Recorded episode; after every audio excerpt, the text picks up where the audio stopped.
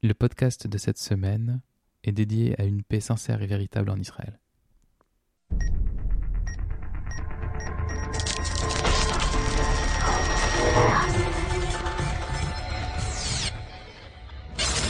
Précédemment, dans Vayetse, Yaakov a travaillé 20 ans chez son oncle Lavan. Il s'y est marié avec Rachel, Léa, Bila et Zilpa. Il y eut 12 enfants, 11 garçons et une fille, Dina. Il repart vers son pays natal, où son frère Esav l'attend de pied ferme.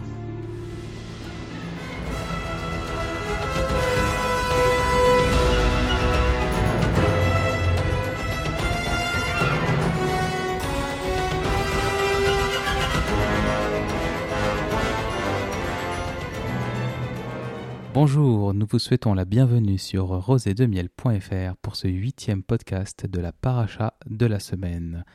Cette semaine, ce sera Vaishlach. Ici, Jonathan Debache et j'ai ce soir à mes côtés Olivier Chamoula. Bonjour à tous. Sois le bienvenu, Olivier. Eh bien, merci. Dan euh, n'a pas pu se joindre à nous ce soir. Euh, Une histoire de vomi euh, et d'enfants malades de dernière minute. On souhaite une bonne guérison à toute sa petite famille. On le salue. Et on le salue. Allez, on va démarrer immédiatement par allez, un petit bonus au podcast de la semaine dernière, puisqu'on a oublié euh, de donner des informations qui sont assez importantes et assez, sympathiques en fait. On va démarrer, on va vous les donner au fur et à mesure parce qu'il y a des moments qui s'y prêtent bien, mais il y, a, un événement de la paracha de la semaine dernière qu'on n'aura pas du tout l'occasion de reprendre, donc on va vous le donner maintenant. Donc on vous avait dit que euh, au moment où, Yaakov pensait épouser Rachel, c'est Léa qui est venue, qui était voilée. Mais qu'on a oublié de vous dire, c'est qu'à ce moment-là, les femmes qui étaient présentes dans l'assemblée essayaient de prévenir Yaakov. Et elles étaient toutes en train de dire Léa, Léa, Léa, Léa. Bon, Yaakov n'a pas compris hein, ce qui se passait, mais bon. Mais donc les femmes ont gardé cette coutume de chanter, de crier euh, quand il y avait, euh, quand il y a un mariage. Et donc ça a donné les fameux you Léa, Léa, Léa, Léa, Léa, Léa, Léa. Et voilà, déformé génération après génération. Le téléphone arabe a bien fait son travail. Maintenant, ça fait you, Eh ben, c'est marrant tout ça. Voilà. Bon, bah allez, on continue sur euh, Vaishlach, euh, puisque euh, Yaakov, au début de la paracha, envoie des émissaires pour annoncer son retour à Esav. Alors, on apprend que ces émissaires sont des anges. Ouais. Vaishlach Yaakov Malachim. Malachim, littéralement des anges. Yaakov a envoyé des anges. Alors, pourquoi des anges? Alors, j'ai lu quelque chose, je sais plus au nom de qui. Yaakov voulait en fait envoyer des hommes, hein, tout simplement des hommes pour euh, annoncer son arrivée à Esav, mais aucun homme ne se portait volontaire pour approcher Esav. Il a dû faire appel à des, à des malachim. Qui, eux, n'avaient rien à craindre. Exactement. Ah, dis donc, il était terrifiant ce Esav. hein. Alors, euh, les anges apprennent à Yaakov que son gentil grand frère a rassemblé une armée de 400 hommes en apprenant que Yaakov euh, revenait et que, voilà, quand on rassemble une armée de 400 hommes, en général, c'est pas pour aller faire un barbecue. Et euh, Yaakov a peur en apprenant euh, cette nouvelle. On peut se demander, mais pourquoi Yaakov a-t-il peur, après tout? Et Hachem lui avait fait une promesse. Que devrait-il craindre de, Yaakov, de Esav? Ouais. Il avait promis qu'il le protégerait. Exactement. Alors, on apprend plusieurs choses à ce moment-là. On apprend, enfin, on apprend. Il y a plusieurs explications sur le pourquoi de- du comment de la peur. D'abord, Yaakov est parti 34 ans de la maison familiale. Donc, il a passé 20 ans chez Lavan, mais avant d'aller chez Lavan, il avait passé 14 ans à étudier dans la, dans la yeshiva de Shem et Ever. Et pendant tout ce temps, donc c'est 34 ans, il n'a pas donné de, de nouvelles à ses parents. Alors ça, c'est la première explication. Et quelque part, euh, bah, il a peur d'être puni à cause de ça. Ensuite, il a peur d'avoir commis des fautes sans même en avoir conscience. Et là, on voit la portée, on voit le- la grandeur d'un tzaddik, on voit la grandeur d'un juste, qui, même pensant ne pas avoir fauté, part du principe qu'il a pu fauter sans s'en rendre compte. Ouais. Et ensuite, la promesse qu'Hachem lui avait faite était une promesse individuelle. C'était une promesse qui le concernait. Et une promesse individuelle elle n'est pas irrévocable. Contrairement à une promesse collective. Quand Hachem promet de ne jamais redétruire le monde, c'est irrévocable. Ouais, on- je, je pense à la même chose. Ouais, toi aussi, t'as vu un arc-en-ciel il y a pas longtemps Et donc ça, c'est irrévocable. Et Hachem ne reviendra jamais là-dessus. Par contre, une promesse faite à un homme, il peut y avoir une contrepartie. Donc si Yaakov dévie de, euh, de son chemin, à ce moment-là, Hachem peut revenir sur sa promesse. Sous-entendu, tu n'honores pas ta part du contrat, il n'y a aucune raison que moi j'honore la mienne. Et ça, il, Yaakov en avait conscience. Ensuite, Yaakov, voyant qu'il avait peur, a eu peur de ce sentiment de peur. C'est la peur de la peur. Ouais. Et parce qu'en fait, il se disait que c'était pas normal qu'il ait peur. Et que s'il avait ce sentiment au plus profond de son être, s'il le ressentait, C'était peut-être un manque de Emouna. c'était euh, peut-être un manque euh, de croyance, peut-être autre chose. Mais il n'aurait pas dû avoir peur. Et ça, c'est ça qui lui a fait, qui lui a fait vraiment sa, sa plus grosse peur. Et en fait, il a raison. Cette peur-là, elle n'était pas naturelle, elle n'était pas normale. C'est Hachem qui lui a envoyé. Pourquoi? Bah Parce que Hachem avait envie que Yaakov le prie. Et, et ben, il s'est fait prier. Mm. Il a envoyé ce sentiment, Yaakov a pris peur, Yaakov a prié d'autant plus fort qu'il avait peur. Comment Yaakov se, se prépare-t-il Ouais. à, à rencontrer son frère? Rencontre au sommet, après 30, euh, 34 ans, pas donné de nouvelles, il était parti avec le droit d'aînesse, en sachant que Esav avait euh, commencé à mettre euh, sur pied euh, des plans pour se venger, et que euh, son frère, donc on le rappelle, vient avec 400 hommes. quoi. C'était pas rien à l'époque. hein. Aujourd'hui, 400 hommes, ça paraît pas grand-chose dans une armée. À l'époque, ça, faisait beaucoup. Yaakov se prépare de plusieurs manières. D'abord, il prie. Donc euh, Hachem a, eu ce qu'il souhaitait. Yaakov prie. Yaakov ensuite va préparer des cadeaux pour son frère. Il va se montrer extrêmement généreux. Et enfin, Yaakov se prépare au combat. Et donc de là, on voit comment est-ce qu'un juif doit affronter les épreuves du quotidien, comment un juif doit réagir dans l'adversité. Il doit d'abord prier, il doit ensuite essayer à tout prix la conciliation. Et si l'affrontement est inévitable, à ce moment-là, il faut que lui-même soit prêt. Il ne faut pas qu'il soit pris au dépourvu en disant Ouais, mais de toute façon, Hachem sera là ou euh, euh, mes cadeaux, euh, la négociation aboutira. Non, non, il faut se préparer pour la guerre. Mais il faut essayer de l'éviter à tout prix. Donc malgré la, la promesse divine de, de le protéger, il prend le soin de séparer euh, son camp en deux parties pour qu'au cas où l'une est touchée, l'autre reste indemne. C'est ça. C'est la Ishtadlout dont, dont on parlait la semaine dernière. D'ailleurs, j'ai une histoire euh, sympathique euh, sur l'Eichtadlut. Un Ah. jour, ah ouais. alors l'Eichtadlut, euh, on rappelle pour, pour nos auditeurs, qu'est-ce que c'est? Tout est entre les mains de Dieu. Donc ça, c'est le principe de base. Mais ensuite, il y a une part de responsabilité qui incombe à l'homme. C'est-à-dire que c'est Hachem qui décide de notre parnassa, c'est Hachem qui, qui décide de ce qu'un homme va gagner en, en termes d'argent pendant toute sa vie. C'est pas entre les mains de l'homme. Pourtant, il faut que l'homme aille travailler pour gagner cet argent-là. Si Hachem a décrété que ce type-là, il allait gagner euh, une, une certaine somme cette année-là, s'il reste là à rien faire, la somme ne va pas tomber du ciel. Il faut que l'homme y mette du sien. Il faut que l'homme travaille pour réaliser quelque part l'œuvre de Dieu. Mhm. Et donc, une histoire très sympathique, justement, qui illustre bien la Ishtadlut. Il y avait un jour euh, dans, dans une inondation euh, très très importante dans, une, dans un village. Et euh, le, le rabbin de la communauté, les pompiers viennent pour l'évacuer de sa maison parce que l'eau monte. Les pompiers viennent, monsieur, monsieur le rabbin, on évacue, allez, vite, sortez. Non, moi je bouge pas d'ici, c'est Hachem qui me sauvera. L'eau continue de monter, le rabbin monte sur le toit de la maison. Il y a un bateau qui passe. Monsieur le rabbin, allez, montez maintenant, ça y est, il faut partir. Non, non, j'ai la foi, j'ai la émouna, je sais que Dieu va me, sauver. Le rabbin, il est perché sur la cheminée, tout est recouvert d'eau, tout est euh, complètement euh, inondé. Il y a un hélicoptère qui vient. Monsieur le rabbin, maintenant faut partir, allez, attrapez l'échelle, on, on vous emmène. Laissez-moi, je vous dis que c'est Hachem qui va me sauver. Arrive ce qui doit arriver, l'eau continue de monter, le rabbin se noie. Et une fois arrivé euh, de l'autre côté, il va, il va voir Dieu, il dit, mais Hachem, comment t'as pu me faire une chose pareille? J'étais sûr que tu me sauverais, j'étais sûr, je savais que tu me sauverais. Et là, Hachem commence, euh, lui répond, ah bon, moi je t'ai pas sauvé, j'ai rien fait pour te sauver. Je t'ai envoyé les pompiers, je t'ai envoyé le bateau, je t'ai envoyé l'hélicoptère, t'as tout laissé passer. Voilà, c'est ça. Il fallait tendre sa main. Exactement. Il suffisait de, de tendre sa main. Très belle histoire. Merci, je suis heureux qu'elle te plaise. Alors, on en était à euh, Yaakov qui, pré- qui se prépare à la confrontation. Donc, il prépare, euh, En séparant. il prépare des troupeaux. Et alors, moi, j'aime beaucoup ce que, ce que dit la Torah sur la préparation du troupeau. Olivier, est-ce que tu veux, tu veux nous faire euh, l'honneur de nous expliquer comment Yaakov prépare son cadeau pour son frère avec ce qui lui vient sous la main? Alors, je, je lis une traduction. Il passa cette nuit-là, il prit ce qui lui venait sous ses mains, un cadeau pour Esav, son frère, deux cents chèvres et vingt boucs, deux cents brebis et vingt béliers, trente chamelles laitières avec leurs petits, quarante vaches et dix taureaux, vingt ânesses et dix ânes. Eh ben heureusement qu'il a pas eu le temps de préparer son coup. Hein. Ouais, c'est ça. Qu'est-ce que ça aurait Donc, été euh, il a regardé à droite à gauche, il a récupéré tout ça, au Voilà. passage. Rapidement, hein, c'est euh, voilà, c'est mal emballé, euh, vite fait, histoire de. pas mal. Qu'est-ce qu'il fait avec euh, ses troupeaux?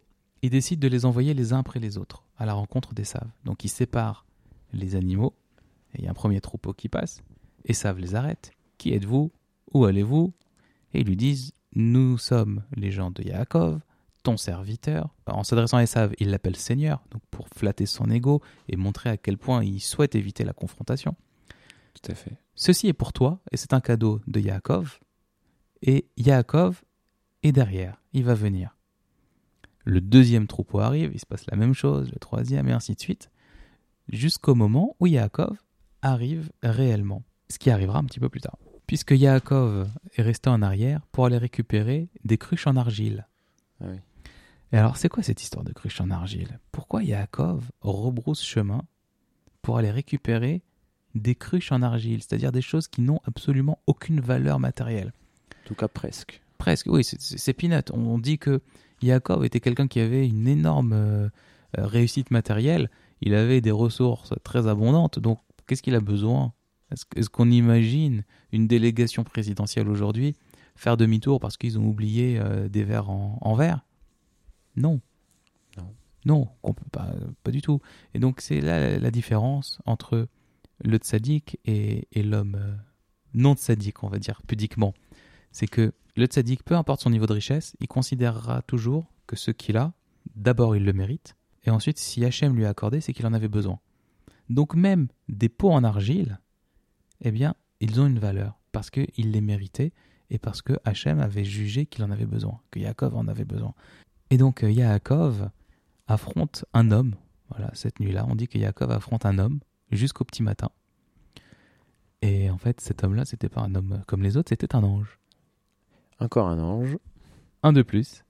Yaakov, c'est celui qui passe le plus de temps à jouer avec des anges, hein, Ouais. tu remarqueras. Euh, il lutte toute la nuit et au petit matin, l'ange parvient finalement à blesser Yaakov à la hanche. Et là, on a une symbolique, en fait. Cet ange symbolise le mal à ce moment-là. On dit que c'est un ange du mal, même s'il est envoyé par Hachem. Et le fait qu'il euh, lutte contre Yaakov toute la nuit, c'est une symbolique par rapport à la fin des temps. C'est-à-dire que la, la nuit, c'est considéré comme la période actuelle, et le jour, c'est la période où viendra Mashiach, où viendra le Messie. Et donc, le- l'enseignement, c'est que le peuple juif affrontera des dangers, affrontera des menaces, on sera même blessé, à l'image de Yaakov, qui, a, qui, qui est devenu boiteux suite à cette histoire. Ouais. Mais il aura beau être blessé, il sera jamais abattu. Ses ennemis n'arriveront jamais à le vaincre. Voilà où est l'image. C'est que on va lutter jusqu'à la fin des temps. On aura des moments difficiles, mais on va tenir bon jusqu'au moment où Machiar sera là. Et même si on souffre, eh bien, on y arrivera. Et Machiar viendra, et à la fin des temps, on sera là. Yaakov, au moment où l'ange veut, veut partir, il le retient. Pourquoi est-ce qu'il le retient? Yaakov retient l'ange. Et qu'est-ce qu'il lui demande? Une bénédiction, une Ouais. bracha. On s'est battu toute la nuit, maintenant on est potes. Allez, viens, Mm. fais-moi une bracha. Et ben, l'ange lui fait une bracha. Alors, faut- faut imaginer quand même que Yaakov peut empêcher un ange de partir. Faut voir, donc, faut voir la Ouais, puissance euh, de, de- de la personne.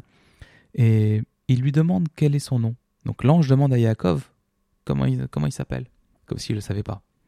Yaakov lui dit Je m'appelle Yaakov. Il dit À partir de maintenant, tu t'appelleras Israël. Bon, Ouais. d'accord. Et toi, comment t'appelles-tu? Yaakov demande à l'ange. Et l'ange lui répond pas. Il lui explique qu'un ange, son nom dépend de sa mission. Donc, il va porter un nom à un moment donné, et puis le jour où il change de mission, bah, il en aura un autre. Et il est même pas sûr qu'il le reprenne. Et un- voilà, donc un- un- la notion d'ange et de nom est euh, euh, contradictoire finalement.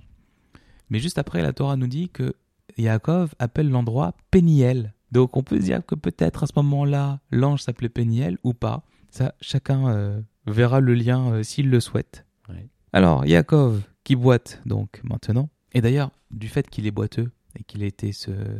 qu'il ait été blessé, on a euh, une halakha, une, euh, bah, une loi Qui en découle qui en découle. Bon, je t'écoute, on t'écoute, Olivier. Bah, c'est l'interdiction de, de, de, de consommer cette partie-là euh, d'un animal, qui est le nerf, le nerf sciatique. C'est ça. C'est ça. Et d'ailleurs, étant donné que c'est, il est extrêmement difficile de retirer le nerf sciatique d'une, d'une bête, eh bien, souvent, l'arrière de la bête, Toute la partie arrière Voilà. est, elle est vendue. n'est pas consommée. Elle n'est pas consommée, elle n'est pas considérée comme cachère, puisqu'il ça nécessite euh, des, des talents qui sont extrêmement rares. Alors, il paraît qu'en Israël, on trouve des spécialistes qui sont capables de désosser complètement une, une viande et de, de la, de la nettoyer de manière à ne laisser vraiment aucun morceau de, de- du nerf sciatique, à le retirer Ouais. dans son intégralité, ce qui fait que la- le, le morceau est consommable. Voilà. À tester la prochaine fois qu'on va en Israël. Ouais.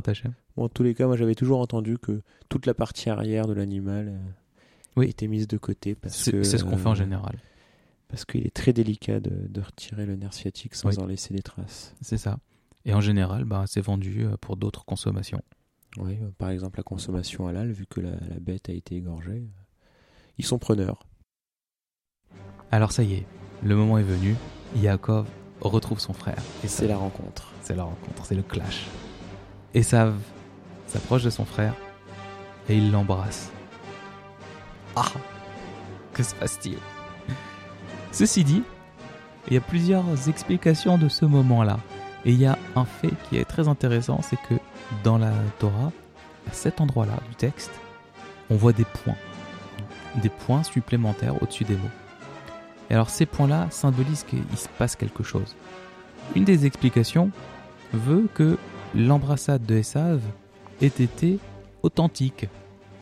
Que Esav, à ce moment-là, il était vraiment heureux de voir son frère et que c'était sincère. L'autre explication est beaucoup moins sympathique. C'est que Esav a essayé de mordre son frère. Au moment où ils s'embrassaient, il essayait de le, de le mordre dans le cou. Et on dit qu'à ce moment-là, le cou de Yaakov est devenu dur comme de la pierre et que Esav s'y est cassé les dents. Alors, je sais pas toi, mais moi j'avais entendu une légende au Moyen-Âge. Et ben, les gens pensaient que les roux, à leur mort, devenaient des vampires. Je sais pas si ça vient de là, Euh, parce que Esav était roux. Mais voilà, on a peut-être l'origine du- d'une légende urbaine. Bref, alors, pour revenir à l'explication comme quoi c'était euh, une embrassade sincère, oui, alors c'est, Rashi qui, qui le dit. Il dit que de toute manière, Rabbi Shimon Bar Yochai nous enseigne, et c'est, et et c'est une loi, c'est une halakha, que Esav sonnait les Yaakov, que Esav, il a la haine envers Yaakov. Mais qu'à ce moment-là précis, la, pitié prit le dessus sur Esav et fait qu'il allait embrasser Yaakov de façon sincère. On ramène un, enseignement de, Shlomo Ameler, qui était l'homme le, le plus chacham, le Alors, plus savant. le plus savant. Euh, alors je, je- je donne la formule en hébreu et je la traduis. Et, et Shlomo Ameler dit Kemaim panim la panim ken lev adam le adam. Traduction littérale. euh, de même que devant l'eau donne le même reflet, et ben c'est pareil entre les hommes. Quand un homme il sourit à un homme et qu'il a un regard euh, d'amitié sincère, et ben la personne qu'il a en face de lui répond de la même manière et c'est tout naturel. Donc quand on fait un sourire à quelqu'un, naturellement, même si cet homme il est grincheux et méchant, il fera un sourire qui sera sincère. Ce que tu es en train de nous dire, c'est que finalement, on découvre le concept de l'hypocrisie. Ouais, alors, alors, alors, alors, pour le coup, c'est pas vraiment de l'hypocrisie parce que. C'est-à-dire qu'il était sincère mais hypocrite. Euh, ouais. Il le détestait, mais à ce moment-là, il l'aimait. Mais, mais, à ce Mais sincèrement, Mais pendant un instant, pendant un Pendant instant un donné, c'était c'était sincère. c'est rigolo. C'est rigolo. Bon, donc là, ils discutent euh, cadeau, puisque Esav refuse d'abord le cadeau de son frère. Et euh, on note une différence dans le langage.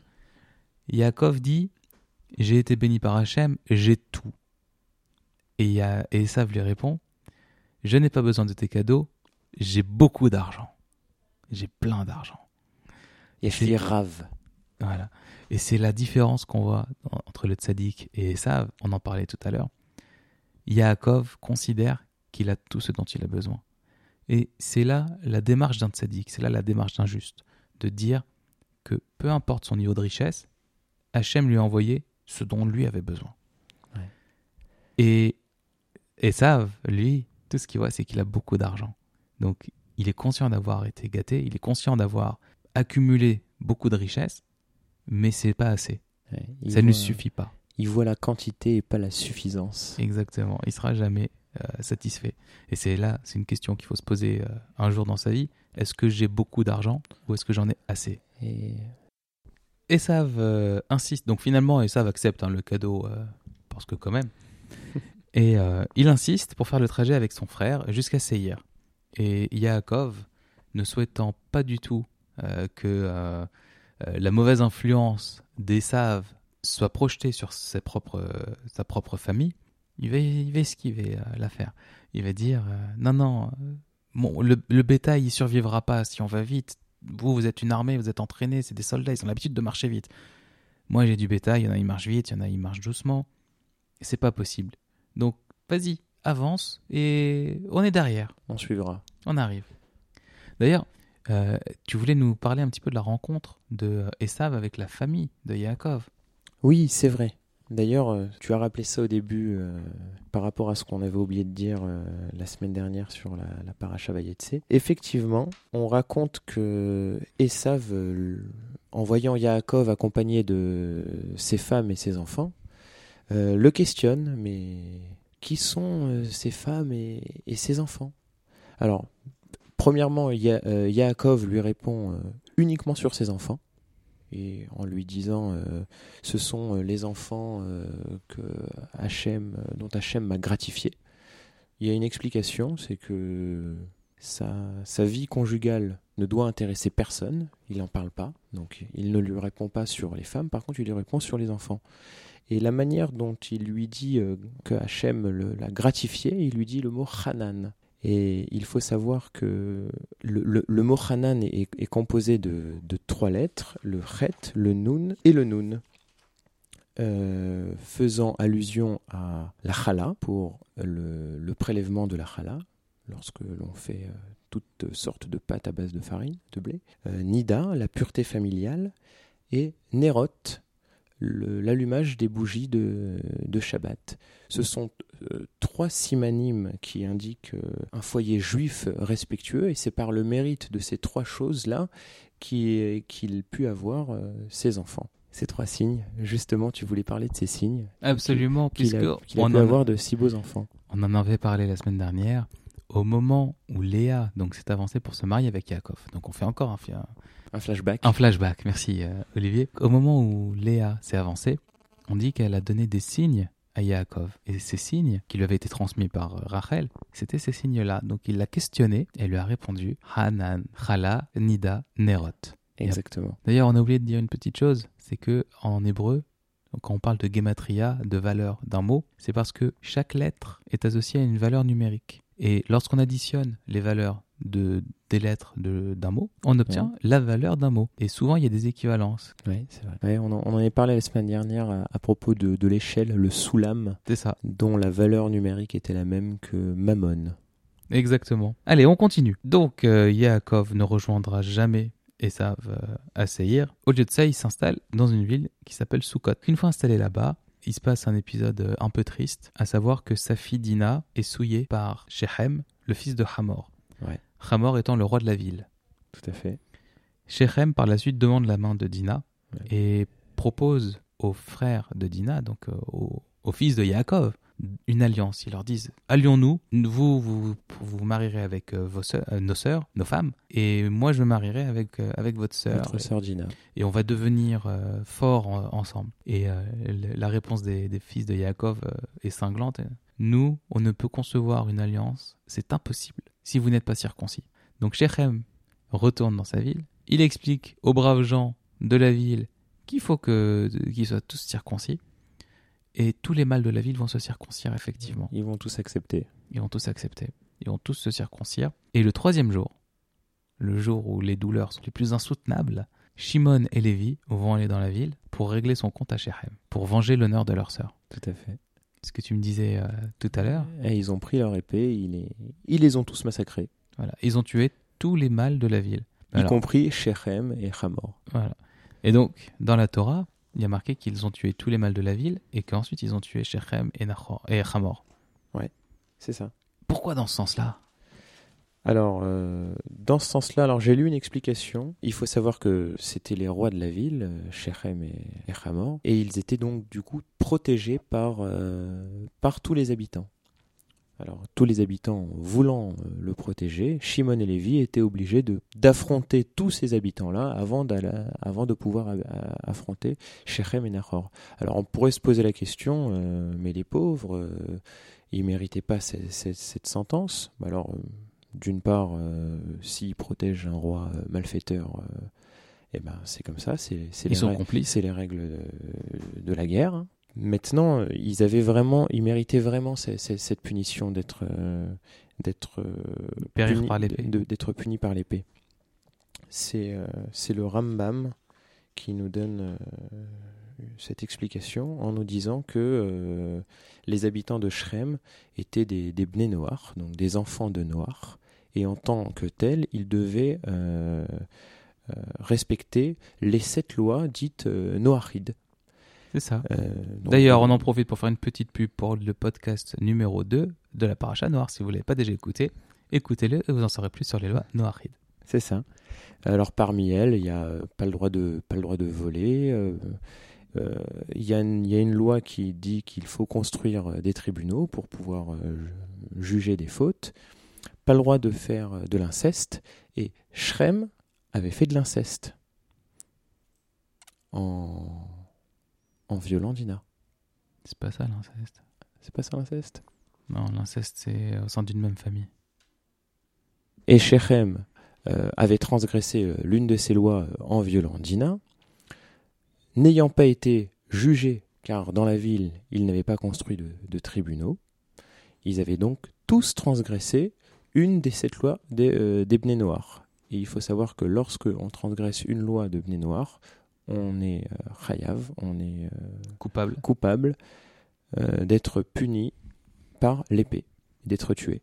Razak. Alors, ils pillent la ville, Shimon et Lévi, et prennent les femmes et les enfants.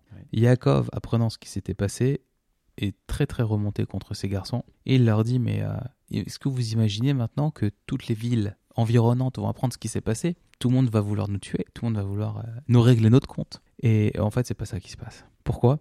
Parce que Hachem apparaît à Yaakov et il lui dit, va à Beth-El. Et avant, débarrasse-toi de tous les dieux étrangers qui sont parmi toi. Ouais. Et Yaakov collecte toutes les idoles et tous les anneaux d'oreille et il les enterre. Et on dit qu'à ce moment-là, une terreur divine s'est emparée des villes aux alentours et que personne ne les poursuit, personne ne, ne les attaque. Yaakov arrive à Beth El et il y construit un hôtel.